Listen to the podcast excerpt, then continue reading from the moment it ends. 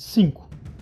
Querido Verme Bill, é bem frustrante esperar um relatório detalhado sobre o seu trabalho e, em vez disso, receber essa arenga vaga e eufórica como sua última carta. Você diz que está bêbado de alegria, porque os humanos europeus deram início a outra guerra. Sei muito bem o que aconteceu com você. Não está bêbado de alegria, está bêbado apenas. Lendo nas entrelinhas do seu relato insano sobre a noite insone do paciente, consigo reconstruir o seu estado de espírito com grande exatidão. Pela primeira vez na sua carreira, você prova do vinho, que é a recompensa pelo nosso trabalho. A angústia e a perplexibilidade de uma alma humana. Ele subiu à sua cabeça. Não o culpo. Não espero maturidade dos jovens. O paciente reagiu como você queria quando você mostrou-lhe as imagens aterrorizantes do futuro? Você conseguiu fazer com que ele olhasse para seu passado feliz com um sentimento de autocomiseração? Conseguiu com que ele ficasse com um frio na barriga, não é? Fez tudo direitinho, pois sim? Ora, nada mais natural. Mas lembre-se, Verme Billy, que a obrigação vem antes da diversão. Se alguma autoindulgência da sua parte no presente levá-lo a perder completamente a sua presa, você ansiará eternamente pela bebida da qual agora experimenta apenas o primeiro gole. Se, por outro lado, você finalmente obtiver controle sobre a alma dele de modo calmo e persistente, ele será seu para sempre. Um cálice cheio até a borda de desespero, horror e desalento que você poderá erguer aos lábios quantas vezes quiser. Não permita, portanto, que uma felicidade temporária o distraia da sua verdadeira tarefa.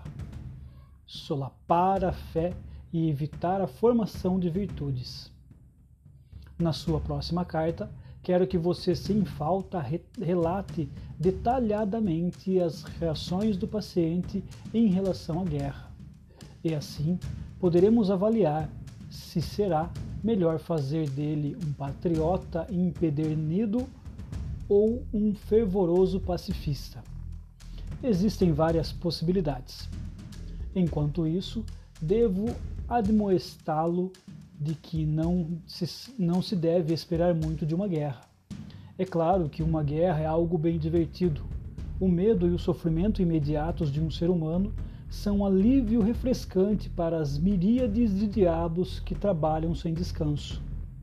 Mas que bem permanente poderia uma guerra nos trazer, senão a de utilizarmos a levar as almas para o nosso Pai nas profundezas?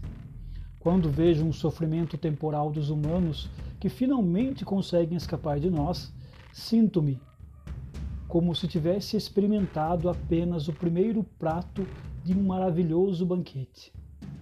É pior do que não ter experimentado nada. O inimigo, fiel a seus métodos bárbaros de guerra, permite que nós sejamos testemunhas do breve sofrimento de seus favoritos, apenas para nos tentar e atormentar, para zombar da fome incessante que sentimos, e que ele abertamente impõe a nós com suas tropas de bloqueio durante a atual fase do grande conflito. Vamos, portanto, pensar na melhor maneira de tirar proveito desta guerra europeia, pois ela possui certos traços inerentes que em si mesmos não estão de maneira alguma a nosso favor. É certo que podemos esperar grande crueldade e incontinência, mas, se não tivermos cuidado, correremos o risco de ver milhares de humanos colocando suas dores na mão do inimigo. Enquanto outro tanto, outros tantos milhares, embora não tenham a intenção de ir tão longe, deixarão de prestar atenção em si mesmos e concentrarão suas forças nos valores e causas que consideram superiores a eles mesmos. Sei que o inimigo não aprova a maioria dessas causas. É aí que ele se mostra bastante injusto. Muitas vezes faz troféus dos humanos que deram a vida em nome de uma causa que ele considera ruim, e com um argumento monstruosamente sofístico de que esses humanos as consideravam boas e seguiam aquilo que consideravam o melhor. Pense também nas mortes indesejáveis ocorridas durante a guerra. Homens são mortos nos locais onde sabem que irão encontrar a morte e vão, se já estiverem do lado do inimigo, preparados para ela. Seria melhor para nós se todos os humanos morressem em asilos dispendiosos, entre médicos que mentem, enfermeiras que mentem, amigos que mentem, como nós lhes ensinamos, e que prometem vida aos moribundos, encorajando a crença de que a doença é uma desculpa para qualquer autoindulgência e até mesmo, se os nossos colegas souberem fazer o trabalho direitinho, recusando qualquer sugestão de que se traga um padre. Tudo para que o pobre doentinho não desconfie da sua situação. Também é terrível para nós o quanto a morte continuamente faz, os faz pensar na morte. Uma de nossas melhores armas, a satisfação com a mundanidade prova-se inútil. Em tempos de guerra, nem mesmo um ser humano acredita que viverá para sempre.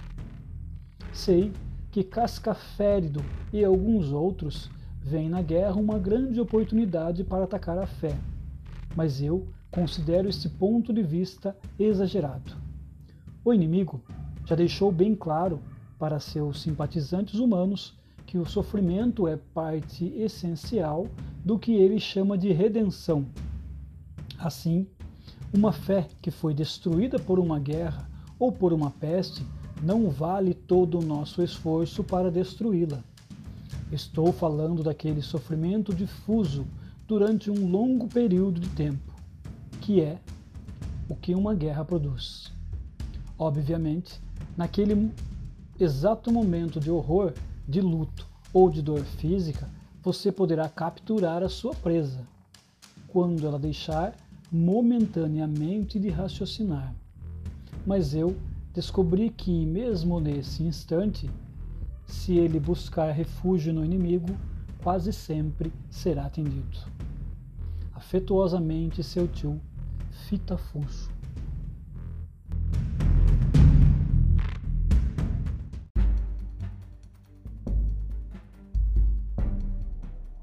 6. Querido Verme Billy, fico satisfeito em saber que a idade e a profissão do seu paciente tornam possível, mas não garantem que ele seja convocado para o serviço militar. Queremos que ele fique num estado de máxima incerteza, pois assim seus pensamentos serão tomados por imagens contraditórias do futuro. E cada uma delas deverá despertar-lhe esperança ou medo. Nada mais eficaz do que o suspense e a ansiedade para proteger a mente de um ser humano contra o inimigo. Ele quer que os homens se preocupem com o que fazem. Nossa tarefa é fazê-los pensar constantemente sobre o que lhes poderá acontecer. Obviamente, o seu paciente já se convenceu de que deve submeter-se pacientemente à vontade do inimigo. O que o inimigo tensiona com isso é, em primeiro lugar, que ele aceite com paciência a tribula tribulação que lhe foi reservada. A atual situação de ansiedade e suspense. É por causa disso que ele deve dizer: Seja feita a tua vontade, e será pela labuta diária de suportar isso que ganhará o pão de cada dia. É nosso dever assegurar que o paciente jamais pense no seu temor atual como a cruz que lhe foi reservada, mas que pense sempre naquilo que lhe dá medo. Deixe-o imaginar todas essas coisas como a sua cruz. Impeça-o de pensar que, como são incompatíveis, não podem todas acontecer com ele. e deixe-o praticar a perseverança e a paciência antecipadamente. Pois é impossível estar conformado ao mesmo tempo com várias sinas diferentes e hipotéticas. E o inimigo não costuma ajudar muito aqueles que tentam ficar nesse estado de resignação. A resignação ao sofrimento atual e real, mesmo quando esse sofrimento consiste basicamente no medo, é mais cômoda e geralmente auxiliada pela ação direta dele. Aqui, uma importante lei espiritual está em jogo. Já expliquei que você poderá enfraquecer as preces do seu paciente se não deixar que ele concentre sua ação no inimigo em si, mas no seu próprio estado de espírito, em como se sente em relação ao inimigo. Por outro lado, é fácil manipular o medo quando os pensamentos do paciente são desviados da causa do seu medo para o medo em si, considerando como um atual estado indesejável de sua mente. E quando ele passar a considerar o medo como a cruz que terá que carregar, inevitavelmente irá considerar seu medo como um estado de espírito. Podemos, assim, formular uma regra geral. Em todas as atividades mentais que favorecem a nossa causa, encoraje o paciente a não atentar para si mesmo, e sim concentrar-se no objeto, mas em todas as atividades que não são que são favoráveis ao inimigo, faça-o com que sua mente concentre em si mesma. Faça com que uma ofensa ou um corpo de uma mulher chame a atenção dele externamente a tal ponto que ele jamais chegue a pensar em algo como agora estou, estou entrando naquele estado chamado fúria ou no estado chamado luxúria. Por outro lado, deixe que ele mantenha um foco introspectivo, com pensamentos como: agora os meus sentimentos estão mais devotos ainda, ou mais caridosos, de tal modo que não veja nada além de si próprio e não consiga mais enxergar nosso inimigo ou seus semelhantes. Em relação à postura dele quanto à guerra, você não deve contar muito com aqueles sentimentos de ódio sobre os quais os humanos gostam tanto de debater nos periódicos cristãos e anticristãos.